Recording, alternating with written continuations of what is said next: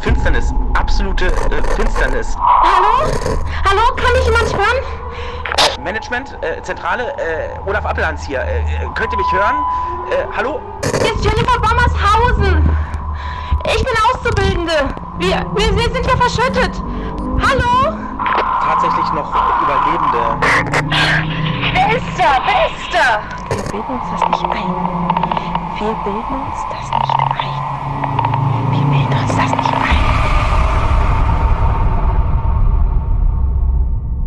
Sonntag, 2. August 1994, 17.41 Uhr.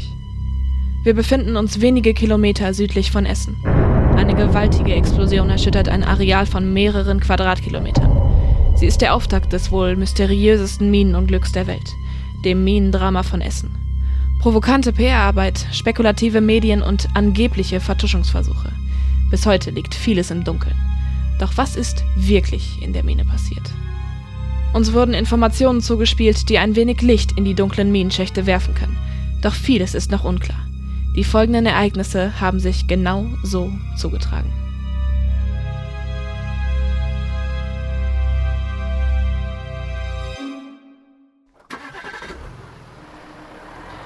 Wenige Minuten nach der Explosion eilt Aaron von Schouten, der CEO der Rheinkohle KG, nach einem Anruf zu seinem Auto und kommt um 18.12 Uhr auf dem Gelände der Mine an. Er wird von Dutzenden Feuerwehr- und Polizeieinsatzfahrzeugen in Empfang genommen. Es herrscht Chaos. Niemand weiß, was passiert ist. Erst ein Anruf beim Schichtleiter sorgt für Aufklärung. Für Montagmorgen war eine kontrollierte Sprengung geplant, um die Mine zu erweitern. Dafür sollte ein kleines Team bereits am Wochenende die Bodenbeschaffenheit prüfen, um die Sprengung vorzubereiten. Doch irgendetwas ist gewaltig schiefgelaufen.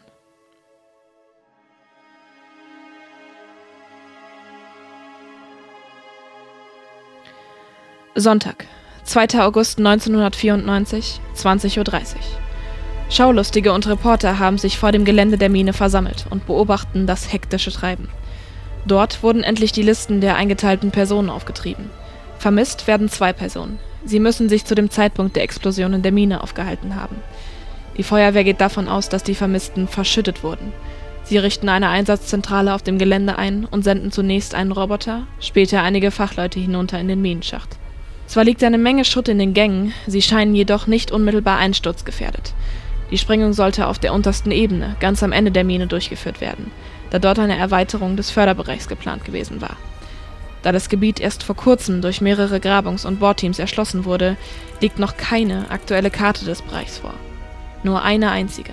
Und diese hat das Team mit hinuntergenommen.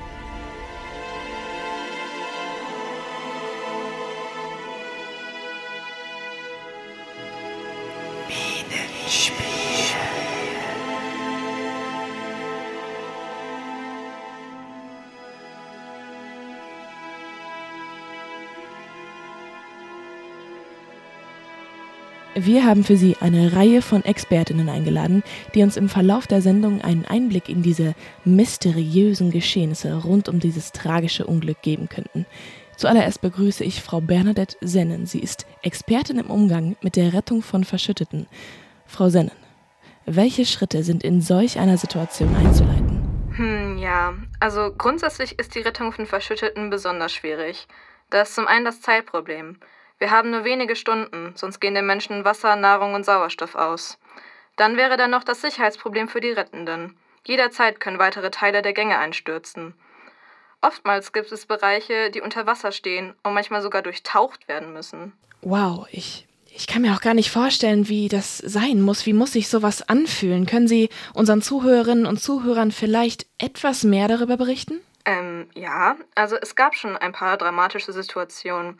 Aber was wir den Funkaufnahmen entnehmen können, spricht nicht dafür, dass hier Bereiche durchtaucht werden müssen. Aus Erfahrung lässt sich sagen, dass Verschüttete am meisten unter den Entzug von Nahrungsmitteln und Wasser leiden.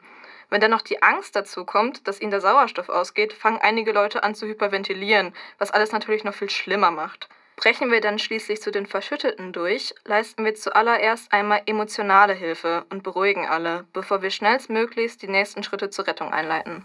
Vielen Dank. Vielen Dank für Ihre Einschätzung, Frau Sennen. Wird diese Extremsituation den beiden verschütteten Frauen möglicherweise noch zum Verhängnis?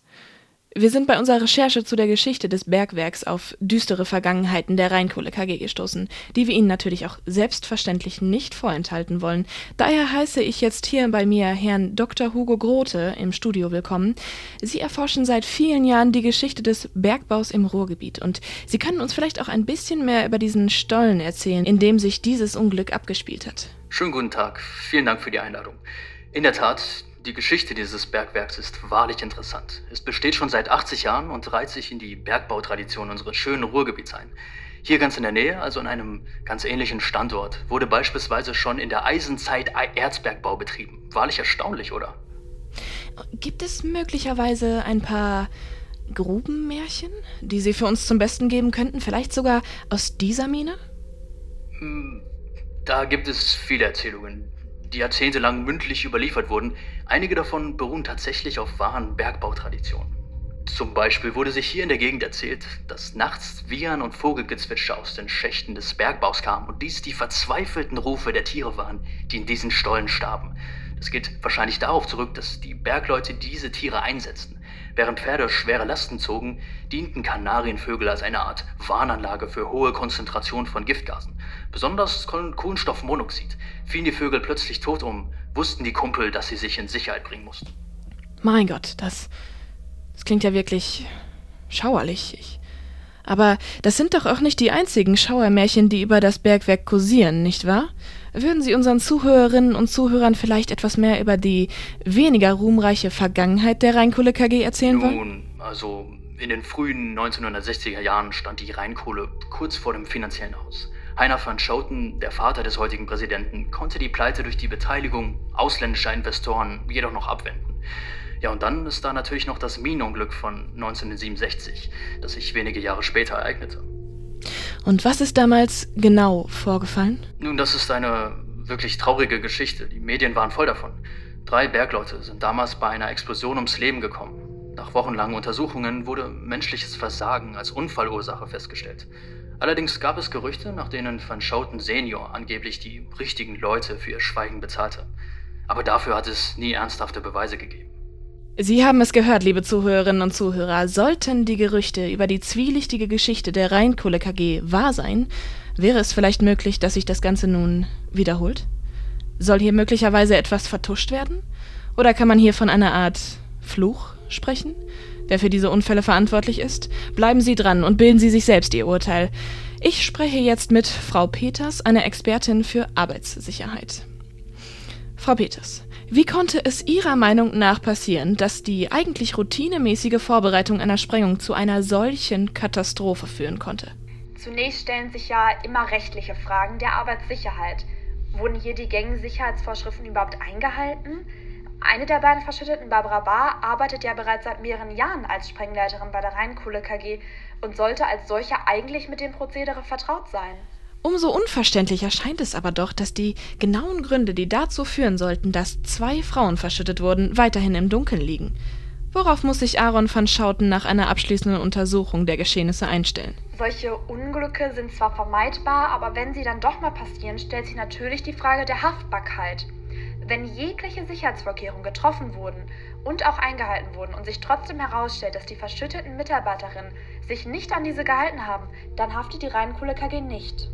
Sollten Untersuchungen durch externe Fachkräfte allerdings trotzdem feststellen, dass hier aufgrund von, naja, ich sag mal Einsparungen oder sogar Unkenntnis Vorschriften nicht befolgt wurden, dann darf Herr van Schouten sich auf einen Rechtsstreit einstellen. Und dieser wird auch für ihn auf jeden Fall finanzielle Verluste bedeuten. Vor allem, falls Frau Bahr und Frau Bommershausen sich in einem solchen Fall entscheiden sollten, selbst zu klagen. Montag, 3. August 1994, 1.05 Uhr. Die Nerven liegen blank. CEO van Schouten fürchtet dabei jedoch, so berichten Zeuginnen und Zeugen, weniger um das Leben der Verschütteten, sondern vielmehr um den Imageverlust der Rheinkohle KG. Nur wenig später rollt ein schicker Sportwagen auf das Gelände. Heraus steigt Lena Schreiber, eine Zigarette zwischen den Fingern. Sie ist die PR-Managerin der Firma und wird im weiteren Verlauf noch eine bedeutende Rolle spielen. Andere Kolleginnen und Kollegen werden aus ihren Betten geklingelt, um sich mit ihrer jeweiligen Fachkenntnis an der Bergung zu beteiligen. Die Feuerwehr plant den Rettungseinsatz. Da es jedoch noch Stunden dauern wird, die richtigen Fachleute aus ganz Deutschland zum Unglücksort zu beordern, trifft Herr van Schouten schon jetzt eine Entscheidung. Er wird schon vorher mit einem Team der Firma hineingehen. Plötzlich hat Frau Schreiber eine Idee. Aus einer rührenden Rettungsaktion lässt sich immerhin ein wahres PR-Feuerwerk machen. Sie schlägt vor, auch einen Reporter mit hinunterzuschicken, die die ganze Aktion dokumentieren können. Unter den vielen Journalistinnen und Journalisten vor den Toren des Geländes findet sich schnell ein Freiwilliger der örtlichen Tageszeitung. Kevin May ist für eine gefundene Story bereit, die Mine zu betreten. Auch ein Rettungssanitäter lässt sich binnen Minuten aufschreiben. Olaf Appelhans war bereits einer der ersten vor Ort. Die beiden werden nun von erfahrenen Bergleuten instruiert und mit Ausrüstung, medizinischem Equipment und vor allem Funkgeräten ausgestattet, mit denen sie den Kontakt zu der Oberfläche und zueinander halten können. Das Funksystem in den dunklen Schächten der Mine scheint durch die Explosion beschädigt. Jedenfalls gibt es keine Signale möglicher Überleben. Die Vorbereitungen laufen auf Hochtouren und langsam macht die Aufbruchsstimmung einer zweifelnden Nervosität Platz. Am Montag um 10 Uhr, so ist es geplant, wird das Rettungsteam die Mine betreten und versuchen, Kontakt zu den Verschütteten aufzunehmen und sie hoffentlich unversehrt zu bergen.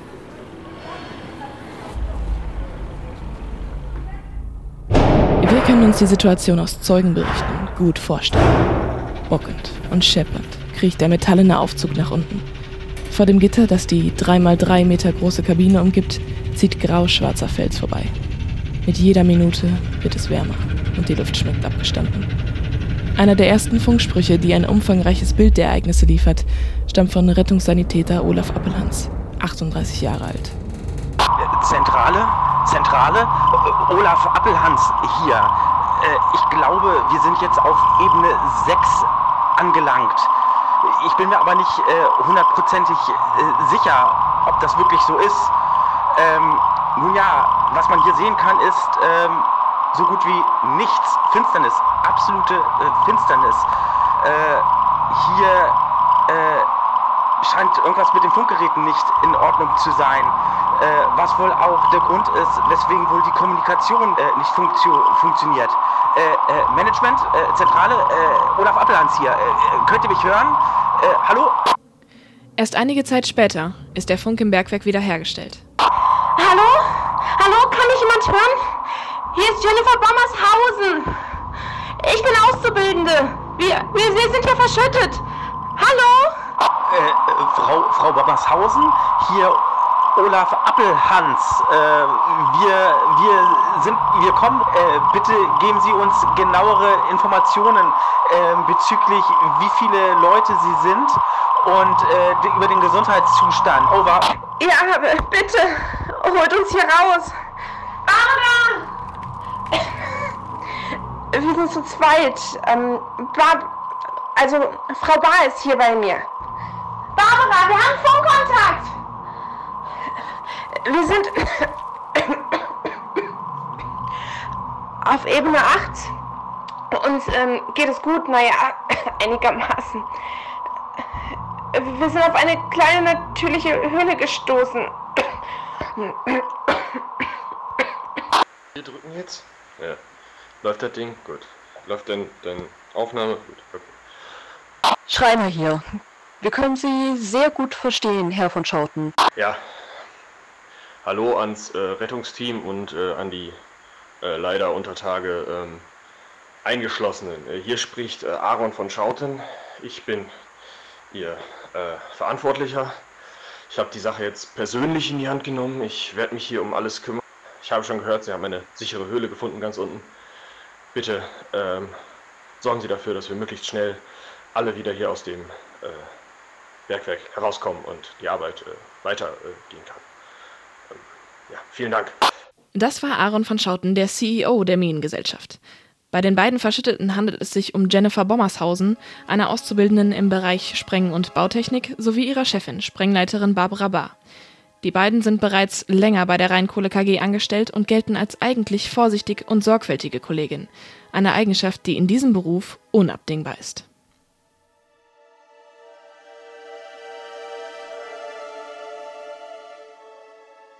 Warum die ersten Probleme der Rettungsaktion hier bereits bestanden und zu immer größeren Problemen wurden, das hat unser Reporter John Paulus recherchiert. Ausgehend von dem Untersuchungsmaterial wussten wir schon, dass es in der Mine einige Probleme mit der dortigen Technik gab. Und eines der Probleme wurde schon wenige Stunden nach dem Unglück akut. Von den Verschütteten unbemerkt war ein Steuerungsventil beschädigt worden, weswegen die Pumpen, die das Grundwasser aus den Schächten pumpen sollten, nicht ansprangen. Und so sickerte immer mehr und mehr Wasser durch die Anlage und konnte dabei nur einen Weg wählen. Weiter nach unten. Dem weiteren Funkkontakt kann man entnehmen, dass es nicht nur Probleme mit der Technik gab, sondern auch mit der Sicherheit. Schon vor dem Unglück schienen wichtige Akten unvollständig gewesen zu sein. Und so wurde dem Rettungsteam die Arbeit schon gleich zu Beginn durch fehlende Pläne der Mine erschwert. Olaf Ablanzia, keine Karten? Es gibt keine Karten? Das kann doch nicht sein. Das muss doch alles dokumentiert sein. Ich meine, äh, ist. Äh, mir fehlen die Worte. Mir fehlen wirklich die Worte. Die Vorarbeiter brauchen ein wenig länger, um für alle hier auf der obersten Etage die Ebenenpläne wieder zu rekonstruieren. Wir sind immer noch dabei, die Pläne zu suchen. Ich werde Ihnen mitteilen, sobald wir diese gefunden haben.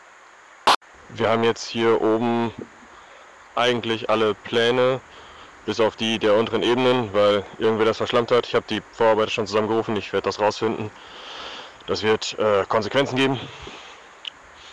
Aber äh, zuerst einmal ist natürlich wichtig, dass Sie jetzt da unten die Pläne finden. Irgendwo in den Büros oder äh, vielleicht sogar ganz unten bei der Sprengung müssten Pläne liegen. Ähm, finden Sie die, dann haben Sie Pläne. Äh, Sie schaffen das. Barbara bei Sprengleitung hier. Ja, ich bestätige, wir haben die Pläne gefunden. Wir befinden uns westlich der äh, Aufzüge auf Ebene 8. Die übrigen Gänge sind allerdings eingestürzt, sodass wir nicht wirklich weiter vorankommen können. Zudem ist unser Sprengequipment sowie Bohrer und anderes Schlagwerk defekt durch den Einsturz. Am 4. August gegen Viertel vor elf bemerkten die Verschütteten schließlich das Wasser. Zunächst lief es noch als kleines Rinnsal die Wände hinab. Hallo, hier ist Jenny. Ähm, hier in unserer Höhle quillt Wasser aus den Wänden. Wir, es ist jetzt noch nicht so schlimm, aber ich hoffe, es, es wird nicht mehr. Beeilt euch bitte. Bau nochmal hier. Hier, ähm, es betrifft bisher nur die Gänge im We Südwesten, Westen, unten. Äh, apropos Karten, äh, ich weiß gar nicht, ob ich euch das gesagt hatte, aber ich habe äh, die Karten, die Pläne gefunden. Jetzt, wo ich mir die Pläne mal genauer angeguckt habe, äh, ist mir aufgefallen, dass auf der siebten Ebene einfach ein sehr großes, tödliches Warndreieck ist. Unten im Westen würde ich einfach mal. Herr Wa Jenny, ist, ist alles okay? Du ist irgendwas los? Ich, ich melde mich später. Ja. Was war los mit Jennifer Bommershausen? Darüber können wir heute nur mutmaßen. Hat sie vielleicht einen Schatten durch die Gänge huschen sehen? Oder waren es doch nur der Kreislauf und die schlechte Luft? Die Verschütteten hatten nur wenig Proviant dabei, ein bisschen Brot, ein paar Flaschen Wasser, einige Müsliriegel. Das Wasser im Schacht wird zu dieser Zeit immer mehr. Und mit ihm steigt auch die Panik. Im Funk herrscht offenbar Verwirrung, wie das Rettungsteam weiter vorgehen soll. Kevin hier, euer Lieblingsjournalist. Erzählt mal bitte, wo wir hier gerade hingehen. Wir sind vom Schacht aus links gegangen. Bitte checkt mal eure Karten und sagt uns, wie wir da runterkommen. Geht am besten den Weg zurück und wieder zum äh, Aufzug, oder? Ähm, alles, alles andere erscheint mir nicht so produktiv. Äh, wir würden jetzt, es sei denn, jemand hat äh, sicherheitstechnische Bedenken, vielleicht mal gucken, wie dick denn die Stadtteilen-Schicht und also wie, oh Gott, das ist alles so aussichtslos. Wir haben, hm, wir haben übrigens sehr wenig zu essen da und äh, ja, auch wenig Wasser, also vielleicht zu viel. Oh Gott. Ja, jedenfalls äh, geht am besten zum Aufzug zurück. Verdammt, Jenny, wenn das so weitergeht, habe ich ein bisschen schlechte Aussichten auf uns. Ich glaube nicht, dass wir hier rauskommen. Oh shit, das ist hier noch an. Äh, äh, hallo, hallo? Äh, Olaf Appelhans, ähm, hier. Ähm, ja, ich bin ehrlich gesagt gerade ein kleines bisschen verwirrt, äh, liebes Management.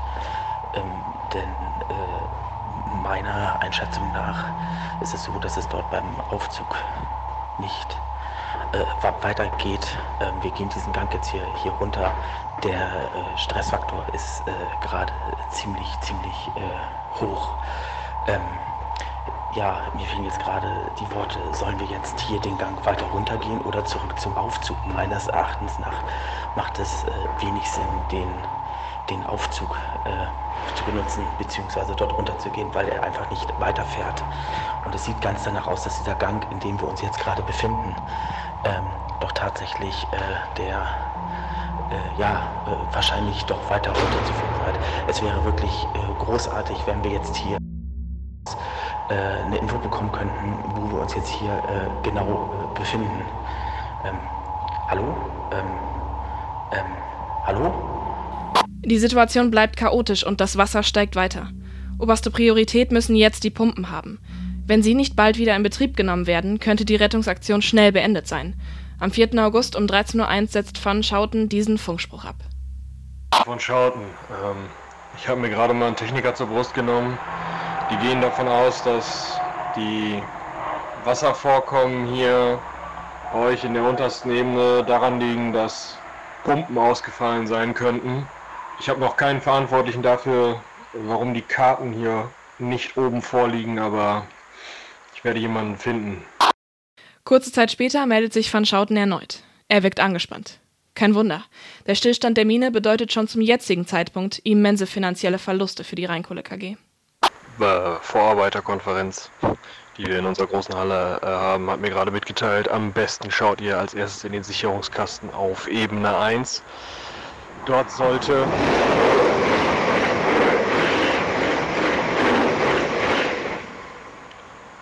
Dort sollte sich die Pumpe steuern lassen. Ebene 1 ist also das, wo das Rettungsteam jetzt einmal nochmal hin müsste.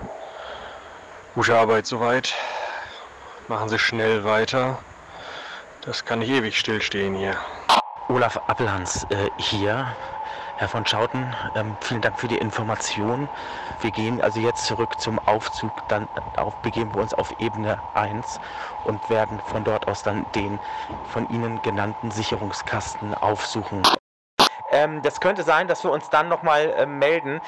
Äh, bitte entschuldigt, aber ich bin äh, Rettungssanitäter und kein Elektriker oder wie sich das alles da nennt. Äh, deswegen äh, nicht, dass ich oder dass wir da etwas kaputt machen. Ähm, denn äh, mein Kollege hier ähm, scheint auch besser mit der Kamera bewandert zu sein, als dass er den Eindruck hinterlässt, äh, auch äh, irgendwie was mit der Elektronik äh, anfangen zu können. Ähm, können wir denn da irgendetwas kaputt machen bei dem Sicherungskasten oder müssen wir da irgendetwas Beson Bestimmtes sonst noch be beachten? Ähm, nun gut, äh, äh, äh, drückt uns die Daumen, ähm, dass wir äh, auch gut auf Ebene 1 ankommen. Danke, over. Hier ist Jenny. Wenn ihr auf Ebene 1 angekommen seid, dann müsst ihr euch nach rechts wenden und dann gleich wieder rechts abbiegen. Also ihr kommt raus aus dem Aufzug, geht nach rechts und nehmt dann die nächste Rechtsabbiegung wieder. Und dem Weg folgt ihr bis zum Abschluss. Dann müsst ihr dann irgendwann, geht es dann nach rechts weiter. Dann kommt ihr dort bei dem Symbol, was ein Schraubenzieher ist, raus. Äh, beziehungsweise ein Schraubenschlüssel. Der Sicherungskasten im Bergwerk. Unser Reporter John war vor Ort und hat sich für Sie ein Bild von der Lage gemacht. Also, Martha, ich habe mir das Teil mal persönlich angeschaut und muss sagen, ganz verstanden habe ich es nicht. Ich befinde mich jetzt hier auf Ebene 1 des Bergwerks und ich werde Sie jetzt mal ein Stückchen mitnehmen in diesen Gang hinein. Da müsste nämlich nach einigen Schritten, und ich glaube, ich kann Sie schon sehen, da hinten eine Stahltür zu sehen sein. Und das ist der Raum, in den wir rein wollen. Schon vor dieser Tür, das können Sie jetzt natürlich freilich nicht sehen, äh, befinden sich an der Decke überall Rohre und Leitungen. Wozu die gut sind, das versuchen wir jetzt mal herauszufinden. Ich stehe jetzt vor dieser Stahltür, die ich gerade beschrieben habe. Moment, ich müsste mal eben hier den Riegel, der klemmt etwas. Oh Gott, ist die Tür schwer. Kleinen Moment, ich lege sie mal eben aus der Hand. Und. Ach, so. Entschuldigen Sie die kleine Unterbrechung. Wir befinden uns jetzt tatsächlich in diesem Raum. Das ist sehr dunkel. Ich habe eine Taschenlampe mitgebracht. Warten Sie mal eben. auch hier verlaufen wieder einige Rohre und Leitungen an den Wänden und an der Decke. Ich kann hier ein Zeichen erkennen. Ich glaube, das ist eine Warnung vor Starkstrom oder sowas in die Richtung. Und hier in der Mitte hängt etwas Interessantes. Das sieht aus wie ein gigantischer Schaltkasten. Und da hinten, lassen Sie mich da mal eben rumgehen. Okay, das sind weitere mechanische Geräte. Und auch da scheinen Rohre drin zu verschwinden. Das könnten Wasserpumpen sein. Und ich weiß nicht, ob Sie das jetzt durchs Mikro so gut wahrnehmen können. Im ganzen Raum ist ein leichtes Summen zu vernehmen. Ich habe jetzt hier für Sie einen weiteren Gesprächspartner, der mir da vielleicht weiterhelfen kann. Ich begrüße Herrn Krabhaus, der uns ein wenig mehr über die technischen Herausforderungen erzählen kann, denen sich das Rettungsteam gegenüber sah. Herr Krabhaus, worin lagen Ihrer Meinung nach die Hauptprobleme? Ach, wo soll man da anfangen? Das war alles, Kappes. Haben Sie eine Ahnung, wie alt die ganze Technik da unten ist? Heutzutage dreht sich ja alles um Bedienbarkeit und den ganzen Kokolores. Aber da unten liegen Kabel, die sind älter als ich. Ich sage Ihnen, wenn Sie vor diesem Sicherungskasten stehen, da wissen Sie ja nicht mehr, wo oben und wo unten ist. Und wenn die da noch in so einer Situation heruntergeschickt wirst und dich mit sowas nicht auskennen tust, da ist dann aber ganz schnell Schicht im Schacht. Können Sie sich vorstellen, wie komplex die elektrischen Anlagen für so eine riesige Maschine sind? Und dann ist das auch noch alles extra kompliziert. Da müssen Sie auf einer Extrakarte nach den Nummern gucken. Wenn Sie eh schon am Notstrom hängen, kann das ganze System schnell überlasten. Also musste das Team auch noch gucken, welche Geräte gleichzeitig an sein können ohne dass denen da alles um die Ohren fliegt. Aber das Ganze wurde so oft umgestellt, da wurde alles mehrmals anders verkabelt. Ja, aber was hätten Sie als erstes getan? Was hat in solch einer Situation die oberste Priorität? Natürlich die Pumpen. Die müssen durchgehend laufen. Sonst läuft da unten alles voll. Und dann die Bewetterungsanlage. Andernfalls wird das schnell richtig fies. Aber das Ding ist halt einfach Schrott. Früher, da hatten wir noch die alten Geräte. Das war noch was. Aber die neuen Teile, nee, die kannst du echt in eine Pfeife rauchen. Vielen Dank für diese wirklich äußerst informative Einschätzung, Herr Krapphaus.